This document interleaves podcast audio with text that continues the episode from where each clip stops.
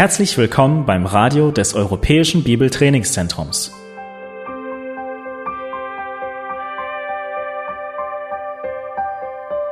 Unser Anliegen ist, dass der folgende Vortrag Sie zum Dienst für unseren Herrn Jesus Christus ermutigt.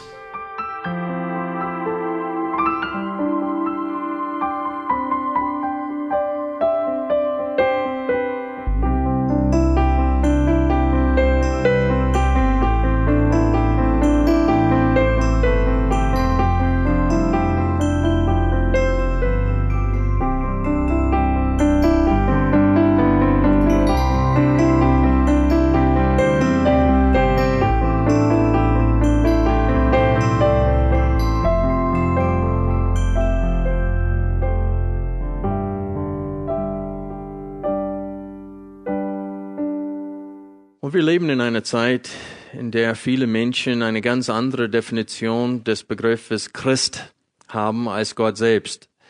Wir wissen, dass äh, Jesus ganz klar in der Bibel, äh, als er zu seinen Jüngern gesprochen hat, und die haben es dann im Neuen Testament aufgeschrieben, Jesus hat ganz klar definiert, wer ein Christ ist. Er sagte, das ist einer, der mir nachfolgt. Und er sagte, du kannst mein Junge nicht sein, du darfst nicht mein Junge sein, wenn du nicht bereit bist, mir nachzufolgen.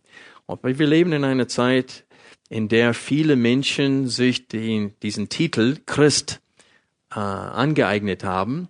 Sie nennen sich Christ, die, sie sind Mitglieder vielleicht sogar in einer Kirche oder in einer Ortsgemeinde, aber sie wandeln nicht nach dem Wort Gottes. Und sie wagen es auch, die Worte Jesu Christi in Frage zu stellen. Und wir leben in einer Zeit, in der viele Menschen sich selbst darstellen, als ob sie gnädiger wären als Gott selbst. Das heißt, sie gewähren Menschen ein, ein, äh, einen gewissen Lebensstil, den Gott den Menschen nicht gewährt. Das heißt, sie erlauben gewisse Sünden, sie würden sie nicht mehr als Sünden bezeichnen und selbst wenn sie sie als Sünde bezeichnen würden, sie würden sagen, das können wir nicht ähm, äh, konfrontieren. Die müssen erlaubt werden, so zu leben, wie sie es für richtig halten. Und deswegen gibt es Ortsgemeinden, wo Menschen ihre Lebenspartner als Lebensgefährten darstellen.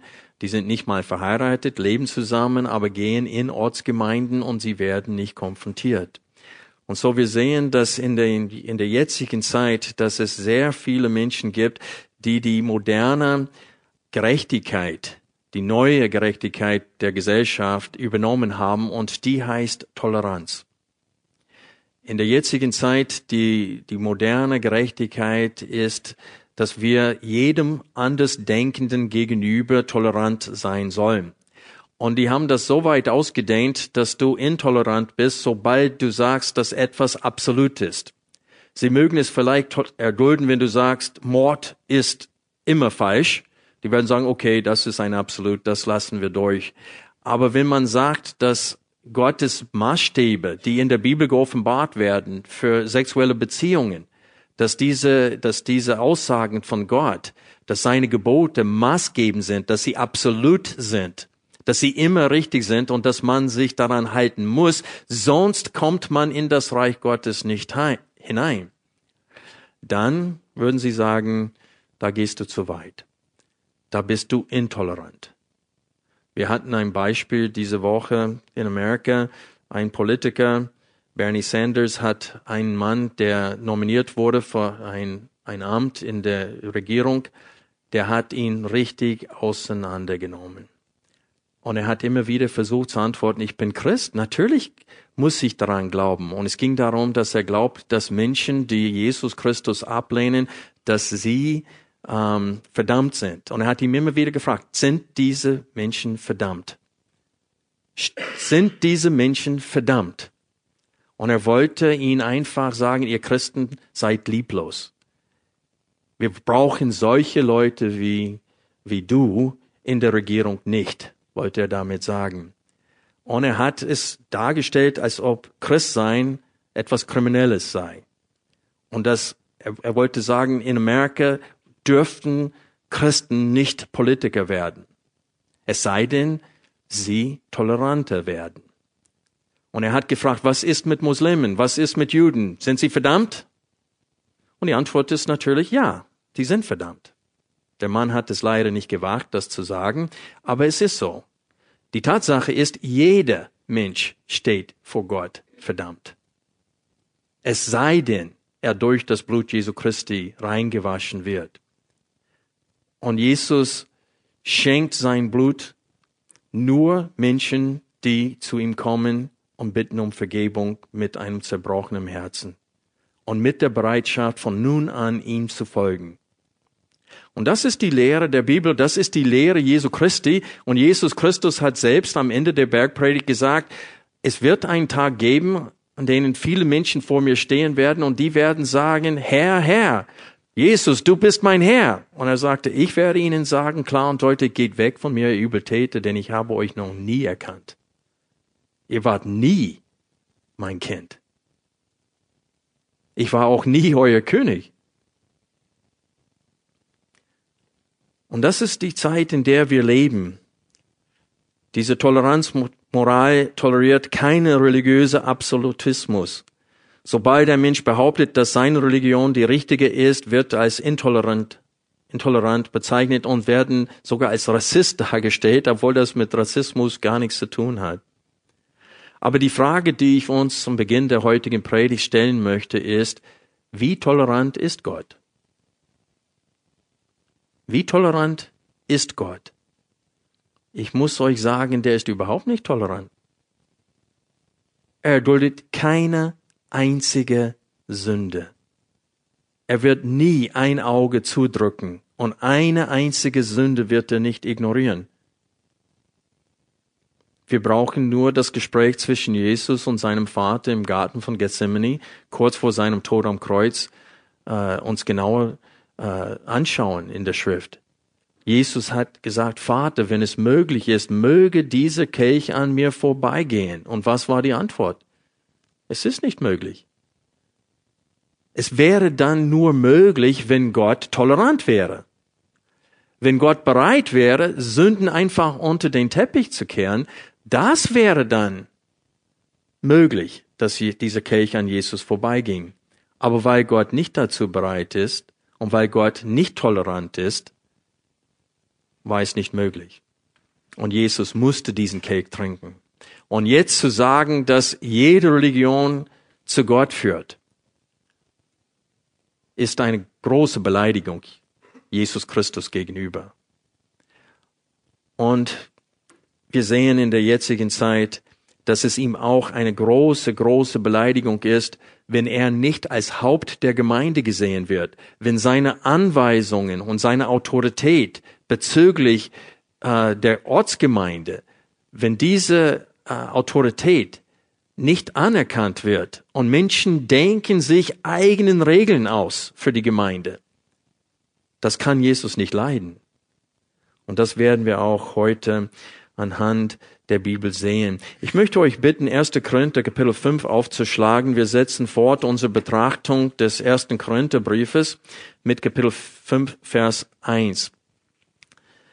Manche würden sagen, dass das Thema hier in Kapitel 5 Gemeindezucht ist, aber das ist nicht das Thema.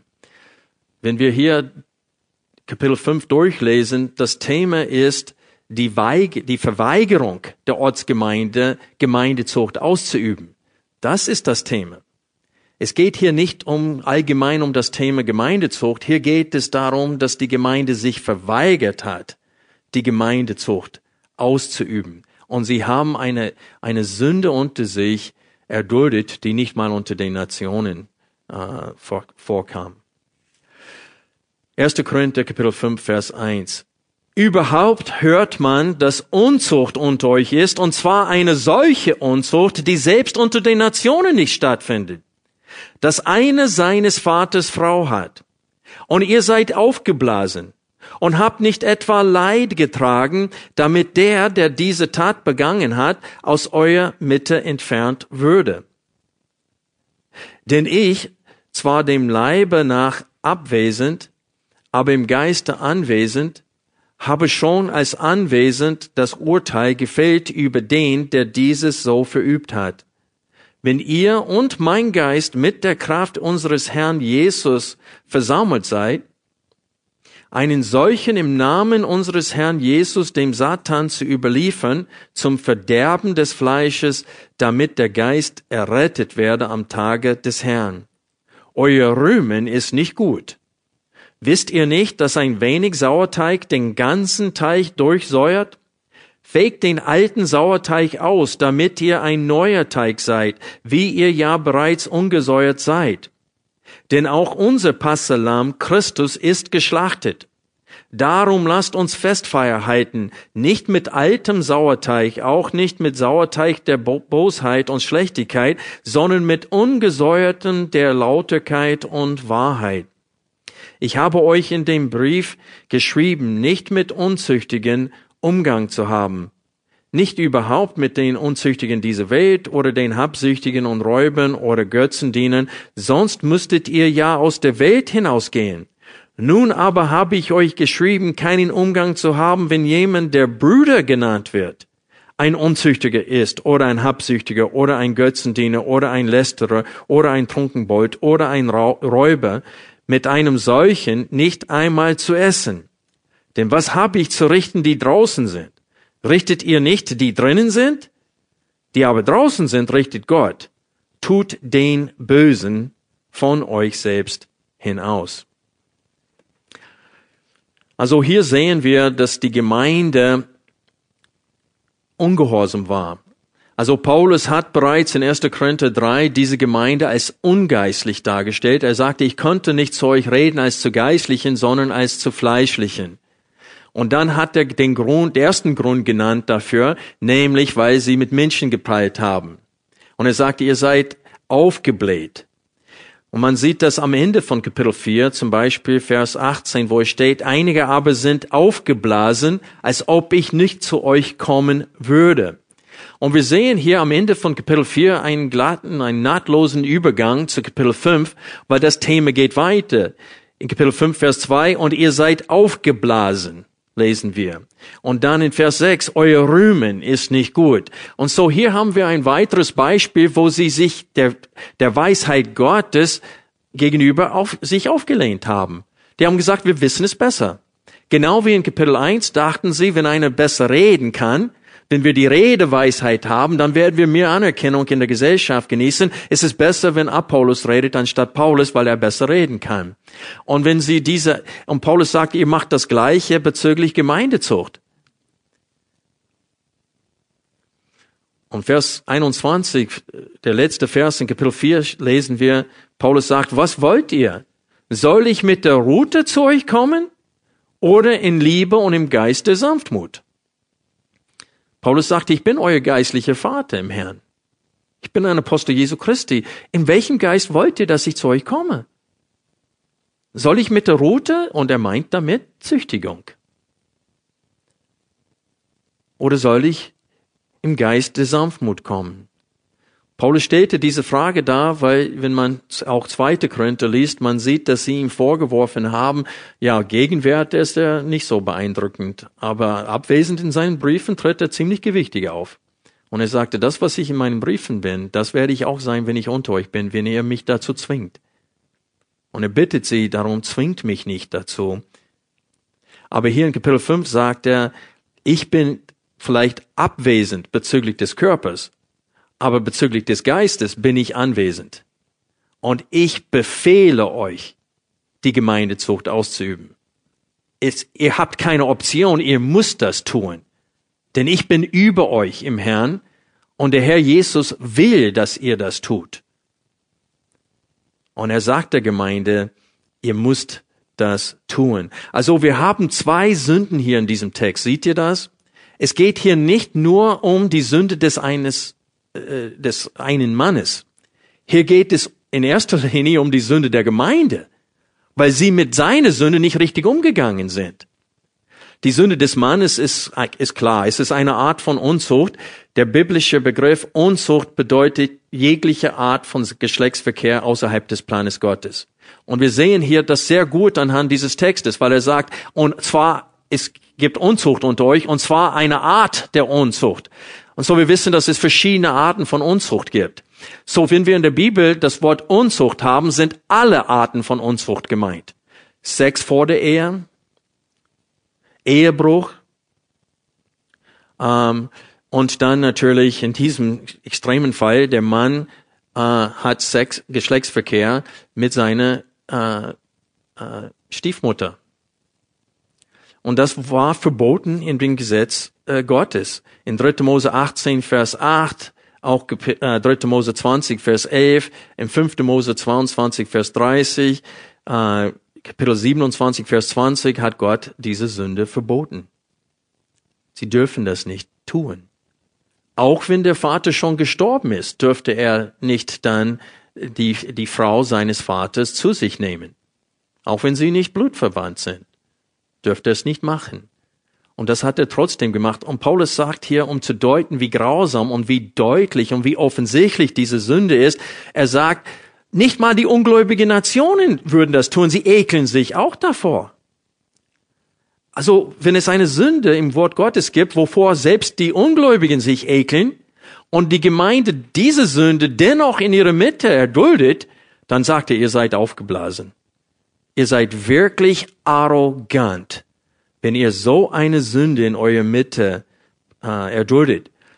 Was hätten sie tun müssen, laut diesem Text? An drei Stellen sehen wir hier, was sie hätten tun müssen. In Vers 2 steht es, Kapitel 5, Vers 2, und ihr seid aufgeblasen und habt nicht etwa Leid getragen, damit der, der diese Tat begangen hat, aus eurer Mitte entfernt würde. Das heißt, was ist die Erwartung Gottes in so einem Fall? Tu ihn aus eurer Mitte, schließ ihn aus der Gemeinde raus. Er darf nicht unter euch sein. Und wir sehen, dass das noch deutlicher zum Ausdruck kommt, wenn es, es steht hier in Vers 5, einen solchen im Namen unseres Herrn Jesus dem Satan zu überliefern. Na, später werden wir genauer untersuchen, was das heißt, aber das hört sich schon ziemlich schrecklich an. Und dann nochmal Vers 13, seht ihr, es steht hier nicht, tut das Böse von euch selbst hinaus, sondern was? Tut den Bösen von euch selbst hinaus. Und der Mensch ist damit gemeint, der diese Sünde verübt hat. Na, offensichtlich ist der Mann nicht bußfertig. Und wir sind hier gleich bei Schritt vier in diese Gemeindezuchtprozess. Ich werde gleich etwas dazu sagen. Es gibt vier Schritte von unserem Herrn Jesus Christus und die wollen wir gleich betrachten. Aber hier ist es schon bei Schritt vier erstens, weil Schritt drei ist es, erzähle ich es der Gemeinde und offensichtlich wusste die Gemeinde von dieser Sünde und haben nichts getan. Also die Geme ganze Gemeinde weiß schon davon, der Mann ist nicht busfertig und sie haben Schritt vier nicht ausgeführt. Nämlich ihn, sie hätten ihn ausschließen müssen. Und so Paulus ist absolut entsetzt über ihr Verhalten. Und er sagt, ihr seid arrogant geworden. Aber wir müssen uns fragen, wie, inwiefern ist ihre Verweigerung, die Gemeindezucht auszuführen, ein, eine stolze, aufgeblasene Reaktion der Sünde äh, Gott gegenüber. Und wir müssen wissen, es ist eine, eine stolze Reaktion Gott gegenüber, nicht Paulus gegenüber. Es ist nicht der Gemeinde, die Gemeinde von Paulus. Es ist die Gemeinde von Jesus Christus. Und wir sehen, dass es eine Sünde gegen Jesus ist, weil Jesus dreimal in diesem Text erwähnt wird. Seht ihr das in Kapitel 5? Es steht hier, Jesus wird erwähnt ab, glaube ich, Vers 5, Vers 4, wenn ihr und mein Geist mit der Kraft unseres Herrn Jesus versammelt seid, einen solchen im Namen unseres Herrn Jesus dem Satan zu überliefern. Und dann sagt es, dass Jesus Christus unser Passalam ist. Und so, es ist im Namen Jesu Christi. Das heißt, unter seiner Autorität sollte das ausgeführt werden. Das heißt, Jesus verlangt es. So, wenn sie aufgeblasen sind, dann sind sie wem gegenüber aufgeblasen? Jesus. Das heißt, sie lehnen Jesus als Haupt der Gemeinde ab, indem sie sagen, nein, das wäre lieblos, das machen wir nicht. Gemeindezucht, das wäre lieblos. Außerdem, wir haben so viel Gnade durch dich, Jesus. Du bist für alle unsere Sünde gestorben. Jetzt können wir leben, wie wir wollen. Und Paulus musste das sogar in dem Römerbrief behandeln. In Römer 5, Vers 1 steht es, nachdem Paulus ganz klar gelehrt hatte, dass der Mensch nicht durch gute Werke gerettet wird, sondern allein aus Glauben vor Gott gerechtfertigt wird und dass der Mensch ein für alle Mal gerechtfertigt wird und das Heil nicht mehr verlieren kann, dann kommt die Frage, äh, ja, wenn Gott verherrlicht wird, indem er uns unsere Sünden vergibt, dann warum sündigen wir nicht noch mehr? Dann kriegt er noch mehr Verherrlichung. Die Frage wird genau formuliert in Römer 5, Vers 1. Was sollen wir nun sagen? Sollen wir weiter in der Sünde leben, damit die Gnade zunehme? Das sei ferne, sagt Paulus. Und dann in Kapitel, äh, in selben Kapiteln, äh, Römer 6, Vers 15, vielleicht habe ich 5, 1 gesagt vorhin, aber ich meinte 6, 1, Römer 6, 1. Und dann Römer 6, Vers 15 kommt eine ähnliche Frage, nämlich, was nun? Sollen wir weiter in der Sünde leben, da wir nicht mehr unter dem Gesetz stehen, sondern unter Gnade? Und das ist die, diese Argument dort ist, ja, jetzt kann ich mich austoben. Mir passiert sowieso nichts mehr. Ich bin schon ein für alle Mal gerettet. Was stimmt, wenn man tatsächlich wiedergeboren ist. Aber wer so eine Einstellung hat, Paulus und Jesus stellen in Frage, ob er tatsächlich wiedergeboren ist. Natürlich, Jesus weiß es, ob er ist oder nicht. Aber der Punkt ist, ist, dass wer überhaupt sowas denkt, jetzt lebe ich weiter in der Sünde, ist schon auf dem Holzweg. Der hat kein neues Herz, wer sowas denkt. Wenn Gott uns ein neues Herz schenkt und die Wiedergeburt in uns bewirkt aus Gnade, dann wollen wir von nun an für ihn leben und ihm in allem gefallen. Wir schaffen das nicht vollkommen. Und seine Gnade ist tatsächlich da und er vergibt uns die Sünden und dadurch wird er verherrlicht. Aber das ist keine Ausrede, um in der Sünde zu leben und das ist auch keine Ausrede, um keine Gemeindezucht zu praktizieren. Und das ist, was ich meinte vorhin, wenn ich sagte, dass in der jetzigen Zeit viele Christen, ich würde sagen, in fast jeder Ortsgemeinde hier in Deutschland, da sind kaum Ortsgemeinden noch in Deutschland, die Gemeindezucht überhaupt praktizieren. Und wenn dann nur ein ganz extremer Fall von Unzucht. Aber Paulus sagte hier auch wegen Lästerung. Das heißt, wenn einer mit seiner Zunge sündigt gegen einen Bruder im Herrn, dann sollte er unter Gemeindezucht kommen. Und wenn er nicht bußfertig ist, wird er auch ausgeschlossen. Und das wird nicht praktiziert. Sünde wird erduldet, toleriert. Jeder kann machen, sagen, tun, was er will. Leute können sich meiden, die Hand gar nicht reichen in der Gemeinde. Und die dürfen beide am Herrnmal teilnehmen. Das ist Jesus Christus ein Gräuel. Und der ist nicht anwesend zum Gottesdienst.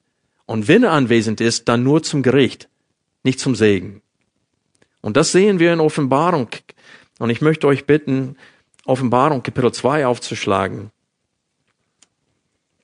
Hier sehen wir, hier haben wir ein wahres Bild von Jesus Christus.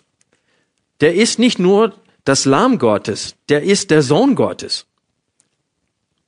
Und er hasst Sünde.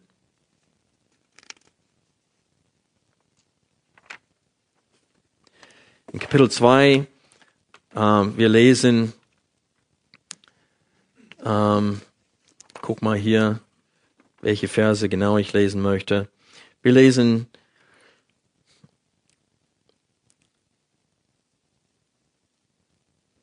ab Vers 8.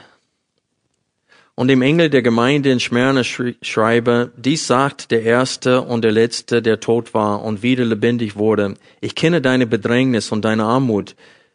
Du bist aber reich und die Lästerung von denen und so weiter.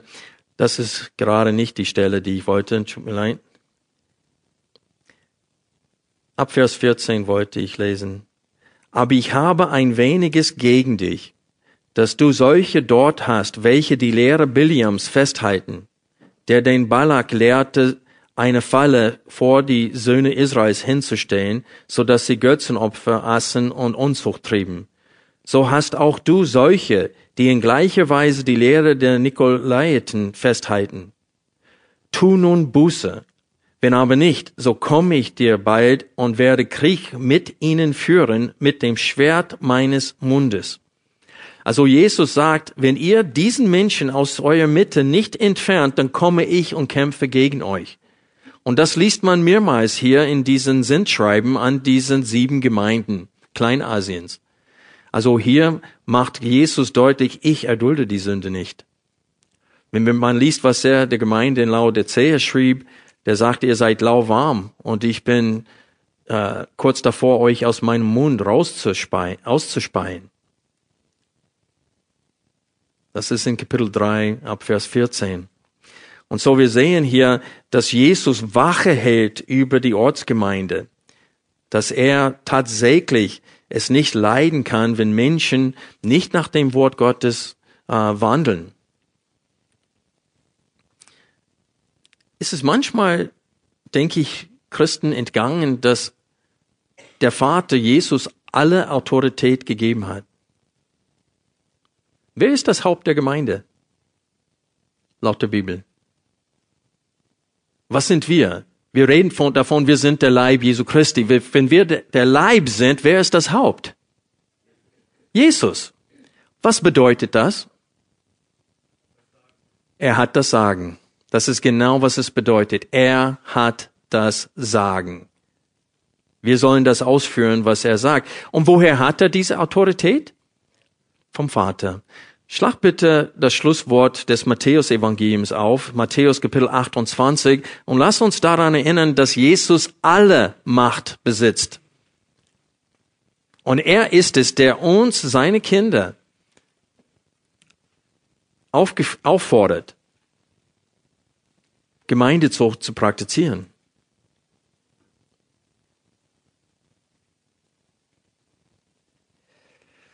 Matthäus 28, Vers 18. Und Jesus trat zu ihnen und redete mit ihnen und sprach, mir ist alle Macht gegeben, im Himmel und auf Erden.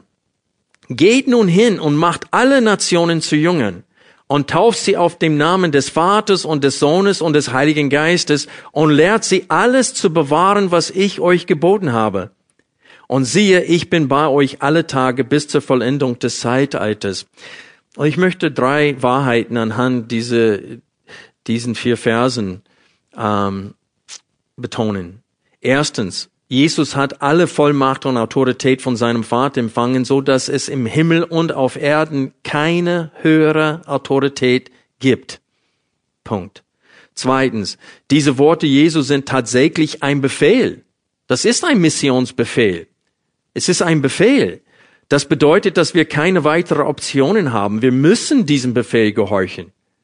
Und drittens sehen wir, dass ein wichtiger Bestandteil des Missionsbefehls ist es, dass wir nicht nur Menschen beibringen sollen, was Jesus befohlen hat, sondern was? Es zu tun.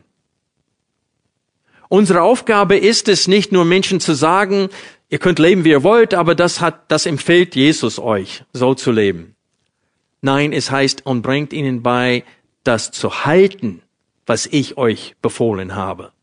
Das heißt, wir müssen unsere Nase in ihrem Leben reinstecken, auf Deutsch gesagt. Und das ist genau das, was viele Menschen sagen, du hast nicht das Recht. Wer bist du, dass du deine Nase in meinem Leben reinsteckst? Kehre, wie heißt das schön auf Deutsch, kehre vor der eigenen Haustür. Äh, du hast genug Probleme selber, lass mich in Ruhe. Und das ist die Einstellung der jetzigen Zeit. Aber das ist nicht die Einstellung Jesu. Er sagte, sorgt dafür, dass meine Kinder, dass meine Jünger mir gehorchen.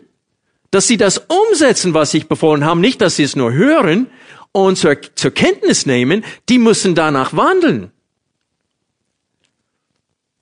Das ist das, was Jesus erwartet von uns, von jedem von uns. Erwartet er das. Und diese Erwartung Jesu sehen wir, wie ich vorhin gesagt habe, auch in Offenbarung 2 und 3.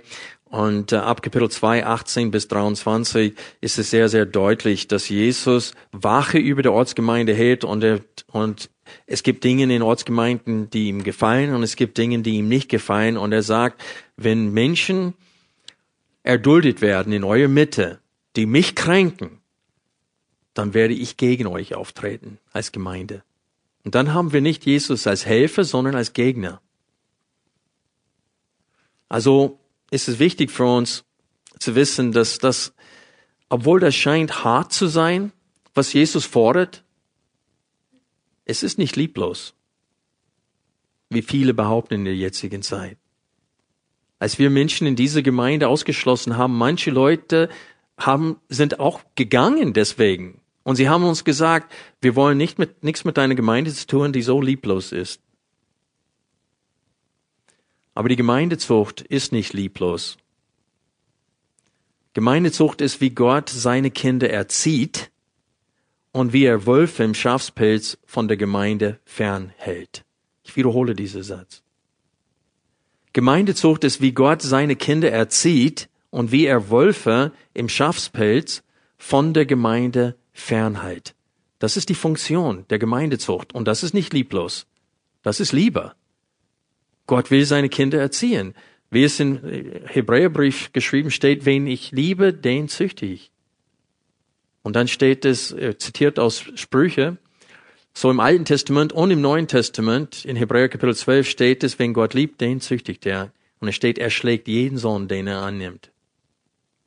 Und es steht, er dulde das, was ihr durchmacht, das heißt in ihrem Fall die Verfolgung, als Erziehung, als Züchtigung. Der Herr liebt euch offensichtlich, weil er lässt euch einfach nicht gehen. Er erzieht euch. Und das ist Liebe. Und das ist genau das, was Paulus meint am Ende von 1. Korinther 5. Wenn er, äh, Entschuldigung, 1. Korinther 4, wo es steht, was wollt ihr? Sollte ich mit der Rute zu euch kommen oder in Liebe und im Geist der Sanftmut? Er sagte, ich werde euch nicht schonen, sagt Paulus. Als geistlicher Vater werde ich das tun, was nötig ist in eurer Mitte. Ich werde euch erziehen, genau wie Gott seine Kinder erzieht. Und indem er diese Illustration Route verwendet, unterstützt er alles, was über Kindererziehung gesagt wird in, in dem Buch der Sprüche. Das ist ein Eins zu Eins hier aus Sprüche. Soll ich mit der Route kommen? Und, und im, in dem Buch der Sprüche wird die Route erwähnt als das, was Eltern anwenden sollten in der Kindererziehung. Und so wir sehen hier, dass Gott seine Kinder nicht verwöhnt, auch wenn wir es tun. Und er will nicht, dass sie in der Gemeinde verwöhnt werden. Ich habe vorhin gesagt, dass wir sehen sollen, nicht nur, was die Erwartung Jesu Christi ist an uns, sondern wie wir diese Erwartung ausführen sollen. Und das haben wir in Matthäus Kapitel 18. Und bevor wir weitermachen in 1. Korinther 5, möchte ich euch bitten, Matthäus 18 kurz aufzuschlagen. Und wir lesen ab Vers 15 bis Vers 20. Und hier sehen wir die Schritte, die wir durchführen sollen, wenn es nötig wird. Manchmal ist es nötig, nur Schritt 1 auszuführen aber manchmal muss man alle vier Schritte ausführen. Und das Entscheidende ist, ist, ob der Mann oder ob die Frau, der beziehungsweise die gesündigt hat, bußfertig ist oder nicht. Vers 15. Wenn aber dein Bruder sündigt, so geh hin, überführe ihn zwischen dir und ihm allein. Das heißt unter vier Augen. Das ist Schritt eins. Wenn er auf dich hört, so hast du deinen Bruder gewonnen. Dann gibt es keinen Schritt zwei. Das ist vorbei. Du hast deinen Bruder gewonnen und das sagt uns auch, nehmen übrigens, was das Ziel der, der, Züchtigung, äh, der Gemeindezucht ist. Diese, das Ziel dieser Konfrontation ist, dass sie einsichtig werden. Du gewinnst deinen Bruder und dann bist du nicht mehr nachtragend oder solltest du mindestens nicht äh, nachtragend sein. Das ist Schritt eins. Dann lesen wir weiter in Vers 16. Wenn er aber nicht hört, dann kommt Schritt zwei. So nimm noch einen oder zwei mit dir, damit aus zweier oder dreier Zeugen Mund jede Sache bestätigt werde. Wenn er aber nicht auf sie hören wird, das heißt, wenn er nicht auf diese Zeugen hört. Und übrigens, die Zeugen sollen prüfen, ob du recht hast. Vielleicht liegst du daneben. Und der andere hat recht. Aber diese zwei, es geht in diese, in diese äh, Erzählung von Jesus er geht davon aus, dass der Bruder tatsächlich gesündigt hat, in diesem Fall hier. Und so, wenn er tatsächlich gesündigt hat und die zwei oder drei Zeugen das auch äh, sind übereinsgekommen, dass es der Fall ist, und er immer noch nicht auf der Stimme von diesen zwei oder drei äh, Geschwistern im Herrn hört, dann Schritt drei. Wenn er aber nicht auf sie hören wird, so sage es der Gemeinde. Das ist Schritt drei. Wenn man dann der ganze Gemeinde sagt, und das würde heißen, ich oder in dieser Gemeinde ganz praktisch gesehen, entweder ich oder André oder Gerald würde hier vorne stehen und sagen, liebe Gemeinde, wir haben eine schlechte Nachricht für euch. Bruder so und so oder Schwester so und so hat folgende Sünde begangen.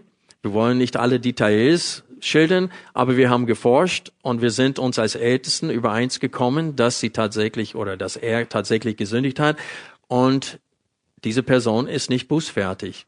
Wir bitten äh, ein paar von euch aus der Gemeinde jetzt zu ihnen zu gehen und Schritt drei auszuführen. Warum sage ich ein paar von euch?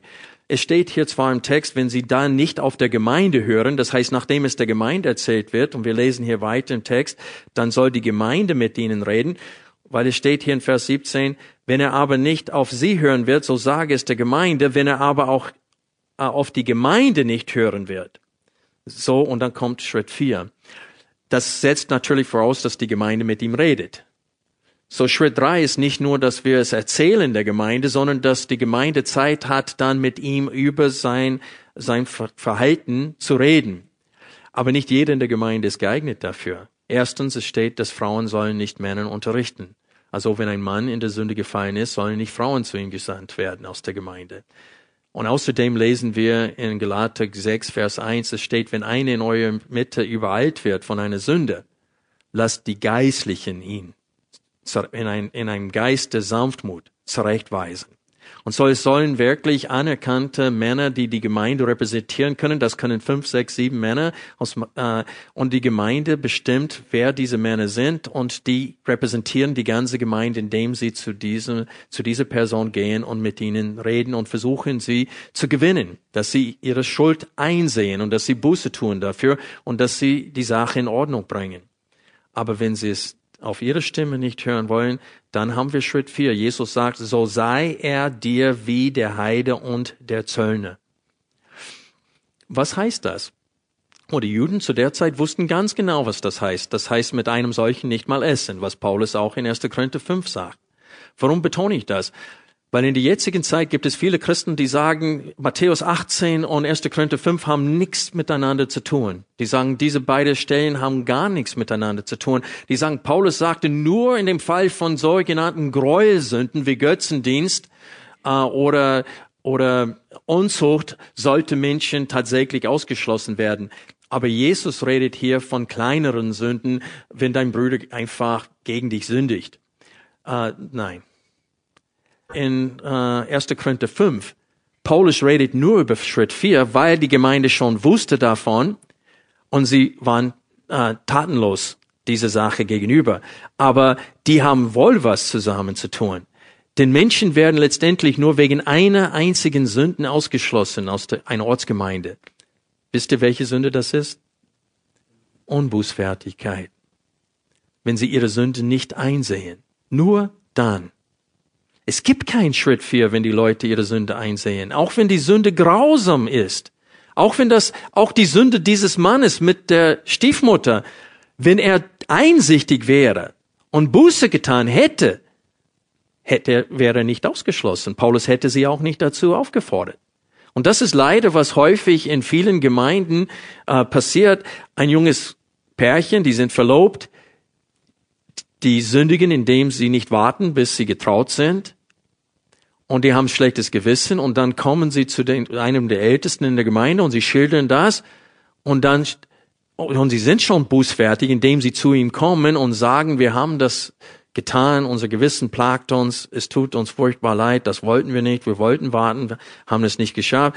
Und dann sagte, na gut, dann musste trotzdem unter Gemeindezucht kommen eine Zeit lang kein Herr, Teilnahme an Herrenmeilen, ihr seid jetzt äh, auf Probezeit in der Gemeinde und so weiter. Und dann stellen sie vor der ganzen Gemeinde und sagen, die haben Geschlechtsverkehr vor der Ehe getan und sie äh, schämen sie vor der gesamten Versammlung.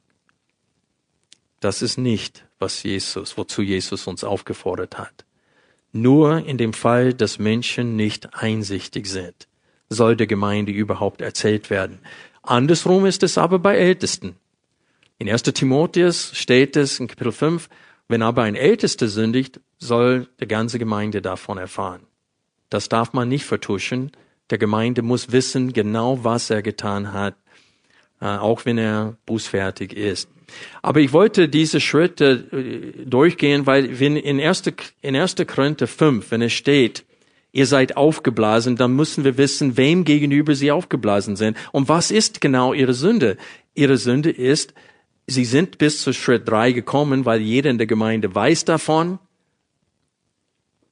Aber, und er ist offensichtlich immer noch unbußfertig, aber Schritt vier wollten sie nicht ausführen, wie es hier in Vers 18 steht, in Matthäus 18, äh, Vers 17, Entschuldigung so sei er dir wie der Heide und der Zöllner. Und die Juden hatten zu der Zeit keinen Umgang mit Heiden oder mit Zöllnern, weil sie gottlose Menschen waren.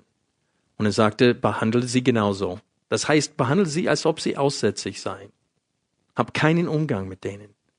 Und das ist genau das, wozu Paulus sie in 1. Korinther 5 auffordert. Das heißt, Jesus, Paulus fordert sie auf, Jesus zu gehorchen. Und deswegen sagte, wenn ihr versammelt seid in dem Namen unseres Herrn Jesus Christus und ich unter euch bin im Geist, gibt so einen, soll einen Menschen, der Brüder heißt, aber so lebt und nicht bußfertig ist, gib ihn dem Satan über und äh, tu ihn aus eurer Mitte, entferne ihn aus eurer Mitte. Und so wir sehen hier, dass Gemeindezucht wird von Jesus erwartet und wenn man es nicht ausführt, dann sündigt man gegen das Haupt der Gemeinde. Lass uns 1. Korinther Kapitel 5 nochmal aufschlagen. Wir hatten schon die Aufforderung Gottes an sie gesehen. In Vers 2, tu ihn aus eurer Mitte. Äh, Vers 5, ihr sollt ihm dem Satan überliefern im Namen Jesu Christi. Und dann Vers 13, die sollten den Bösen, nicht das Böse, sondern den Bösen von sich selbst hinaustun. Ähm, aber jetzt ist die Frage, was bedeutet es, jemanden aus der Mitte der Gemeinde zu entfernen? Und die Antwort haben wir in 1. Korinther 5, Vers 11. Da lesen wir in der Schlachtübersetzung, nun aber habe ich euch geschrieben, dass ihr keinen Umgang haben sollt mit jemanden, der sich Brüder nennen lässt und dabei ein Unzüchtiger oder Habsüchtiger oder Götzendiener oder Lästerer oder Trunkenbold oder Räuber ist, mit einem solchen sollt ihr nicht einmal essen. Das ist, was es heißt, jemand aus der Mitte der Gemeinde auszuschließen. Und die Frage ist, ja, aber sollten wir nicht Kontakt zu ihm pflegen? Die Antwort ist nein. Sollst du nicht. Und du sagst, oh, das ist aber lieblos. Nein, ist es nicht lieblos. Wenn du das sagst, dann sagst du, dass Jesus lieblos ist. Und das ist eine gewaltige Sünde. Und du sagst damit, ich bin weise als Jesus. Und das ist übrigens, was Paulus meinte, dass sie meinen, dass sie so schlau sind. 1. Korinther 3, Vers 18. Niemand betrüge sich selbst. Na, das ist schon nüchtern machend. Niemand betrüge sich selbst. Wenn jemand unter euch meint, weise zu, zu, sein in dieser Welt, das heißt nach der Weisheit oder nach den Maßstaben dieser Welt, so wäre er töricht, damit er weise werde. Denn die Weisheit dieser Welt ist Torheit bei Gott.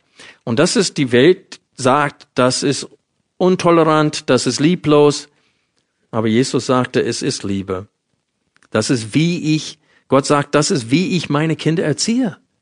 Das ist, wie ich Buße und Umkehr in ihnen bewirke. Und das sollt ihr tun. Was ist aber mit dem Fall mit deiner Familie? Wir hatten so einen Fall in, in, auf den Philippinen. Der Ehemann musste unter Gemeindezug kommen. Was ist mit der Ehefrau? Er steht hier mit so einem nicht mal essen. Was soll sie tun? In dem Fall haben wir gesehen, dass sie weiterhin ihre Verpflichtungen in der Ehe nachkommen sollte. Und das hat sie getan und die Kinder waren ihrem Vater immer noch äh, untertan und ihm gehorsam und durch ihr Vorbild, aber sie haben sich trotzdem auf der Seite der Gemeinde gestellt und haben äh, mit der Gemeinde übereinstimmt, dass er gesündigt hat und er sieht es nicht ein.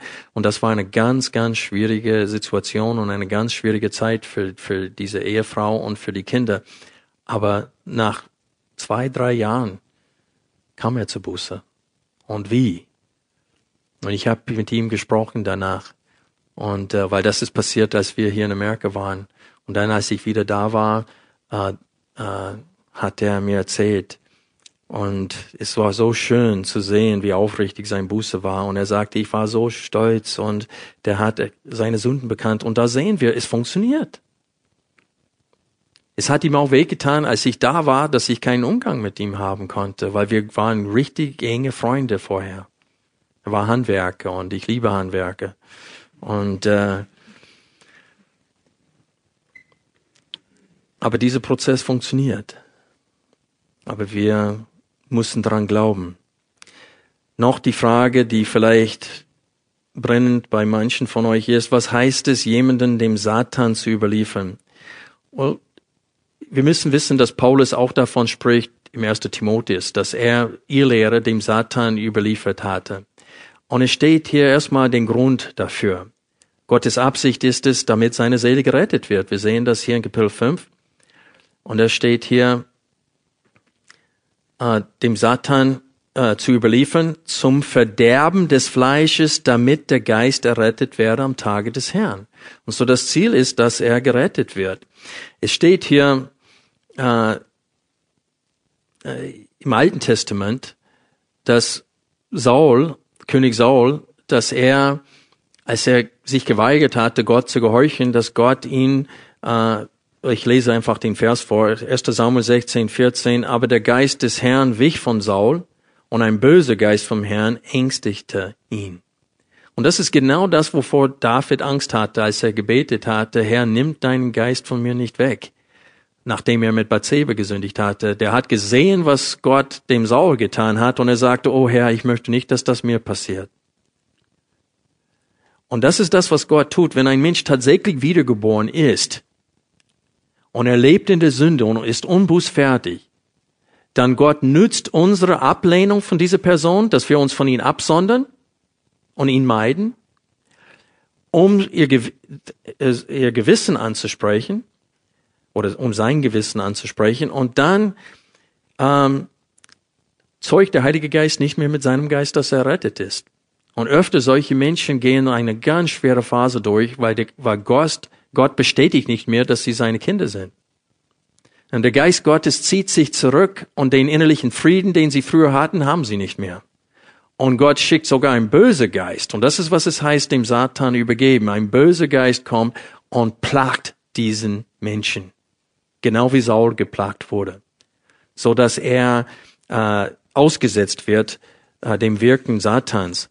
Denn wenn einer in der Gemeinde ist, der genießt einen Sondenschutz von Gott. Aber wenn er außerhalb des Leibes getan wird, dann lässt Gott Satan richtig dran in seinem Leben. Und die Frage ist, ist das gemein von Gott? Und ich kann nur sagen, nein, Gott ist Liebe. Und wir müssen anhand seines Wesens und anhand seiner Gebote erfahren, was die Liebe ist. Die Absicht sehen wir, wie gesagt, in 5b zum Verderben des Fleisches, damit der Geist gerettet werden.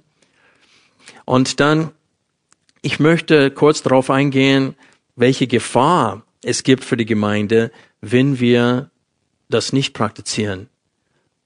Warum spricht Paulus hier von Hefeteig oder von, von äh, wie heißt das, Sauerteig? Damals in Israel mussten sie zum Passefest äh, Hefe, sagt man Hefe dazu, im Haus komplett raus. Und die mussten, nachdem sie es aus dem Haus entfernt hatten, mussten sie sogar noch fegen, falls ein paar Krummeln hier oder da äh, auf dem Boden noch lagen. Und deswegen wurde Hefe oder Sauerteig ein, ein, ähm, ein Symbol für die Sünde, weil wer das nicht getan hat, war nicht rein vor Gott zu dieser Zeit. Und sieben Tage lang dürften sie äh, Hefe nicht im Haus haben, diese Pulver. Und äh, die mussten es rausfegen. Und er sagte, Jesus ist unser Passalam. Jesus will eine reine Gemeinde haben. Und das sollte Motivation allein sein. Aber er sagt, ein wenig Sauerteig geht durch was? Den ganzen Teich. Und wenn eine Gemeinde die Sünde in ihrer Mitte ähm, äh, erduldet, dann dauert es nicht lange, bis die ganze Gemeinde angesteckt ist. Und ein Wurzel der Bitterkeit ist vorhanden. Es gibt Spaltungen, es gibt Parteiungen, es gibt dann gewaltige Probleme in der Gemeinde. Und wir müssen Gott glauben, wenn er das sagt. Und Freunde, ihr braucht nur die Landeskirche euch anschauen, um zu sehen, wo das konsequent hinführt, wenn man keine Gemeindezug praktiziert. Das ist keine Kirche mehr. Das ist wie, wie Jesus die Synagogen damals. Ähm, ich hatte vorhin fast gelesen aus Kapitel 2, äh, Offenbarung 2 ab Vers 8, wo es steht, das ist eine Synagoge Satans. Und Jesus würde genau dasselbe sagen über die Landeskirche in der jetzigen Zeit. Eine Synagoge Satans. Sie erdulden die Sünde in ihrer Mitte. Sie praktizieren keine Gemeindezucht. Aber das Gleiche gilt in den Freikirchen. Die Gemeinde muss konsequent sein. Das sehen wir in den Versen 9 bis 13. Paulus sagte, mit so einem dürft ihr nicht mal essen. Gott ist noch konsequent, auch im neuen testamentlichen Zeit. Viele sagen, ach, das war alte Testament, jetzt ist Neue Testament. Denkt an Ananias und Sapphira. Sie haben gelogen und Gott hat die beiden getötet auf der Stelle. Und auch hier in 1. Korinther 11 lesen wir, weil Menschen das Herrn mal unwürdig genommen haben. Er sagte, manche von euch sind krank deswegen und manche anderen sind sogar frühzeitig gestorben. Das heißt, von Gott getötet worden weil sie das Herrn mal unwürdig genommen haben. Wir haben mit demselben Gott zu tun. Der hat sich in keinem geändert oder gemildert. Wir kommen jetzt zur Anwendung. Wir haben hier in 1. Korinther 5 heute die vier, vier Schritten der Gemeindezucht betrachtet.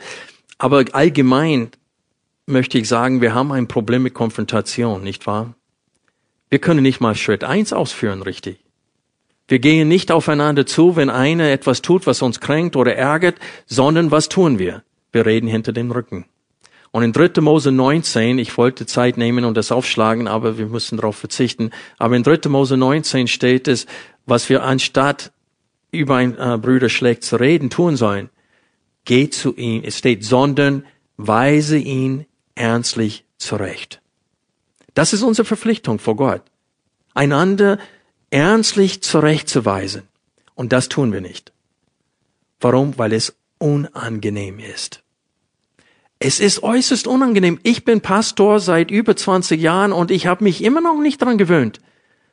Das, also ich kriege Bauchschmerzen, wenn ich jemanden anrufen muss, einen Termin vereinbaren und dann geht es gleich los. Oh, warum sollen wir uns treffen? Was ist denn los?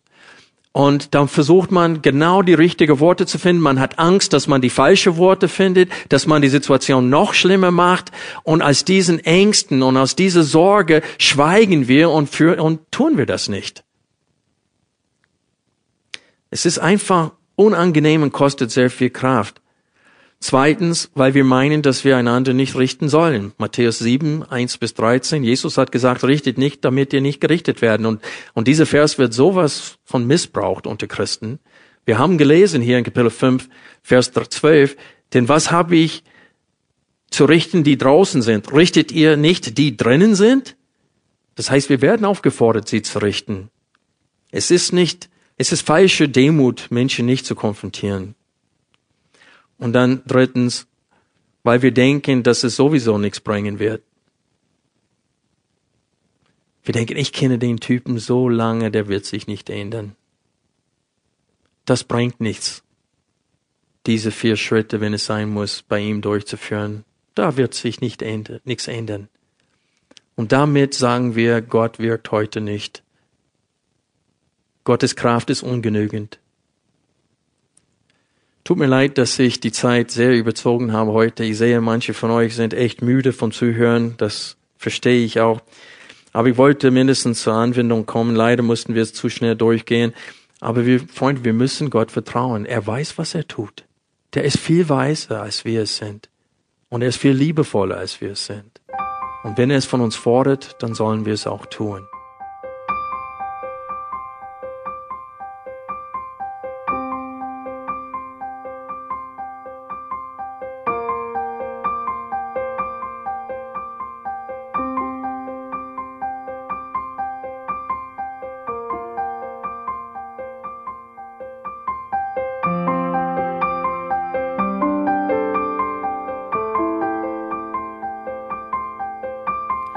Alle Vorträge unseres Programms, Bücher, DVDs und vieles mehr können Sie bei uns unter www.shop.ebtc.org erhalten.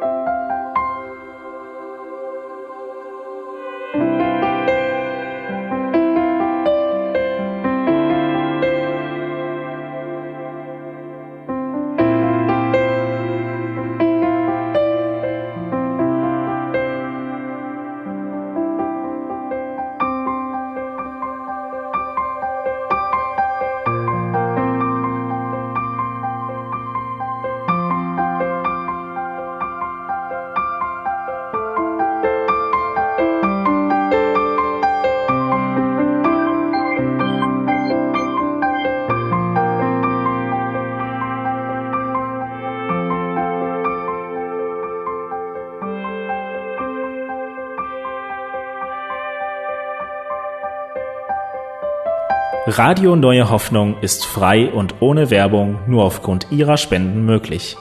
Wenn Sie weitere Informationen dazu finden möchten, wie Sie Radio Neue Hoffnung unterstützen können, besuchen Sie die Webseite www.rnh.de.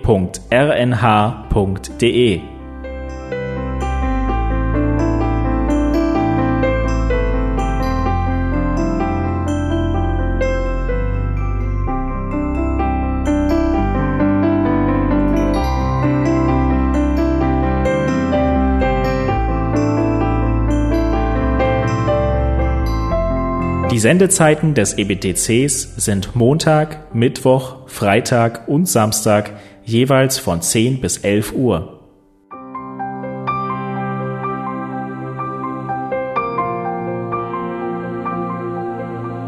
Sie finden uns im Internet unter www.ebtc.org.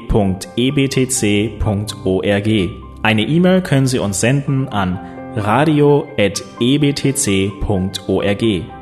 Telefonisch erreichen Sie uns unter 0049 3060 988 610. Unsere Postanschrift lautet an der Schillingbrücke 4 in 10243 Berlin, Deutschland.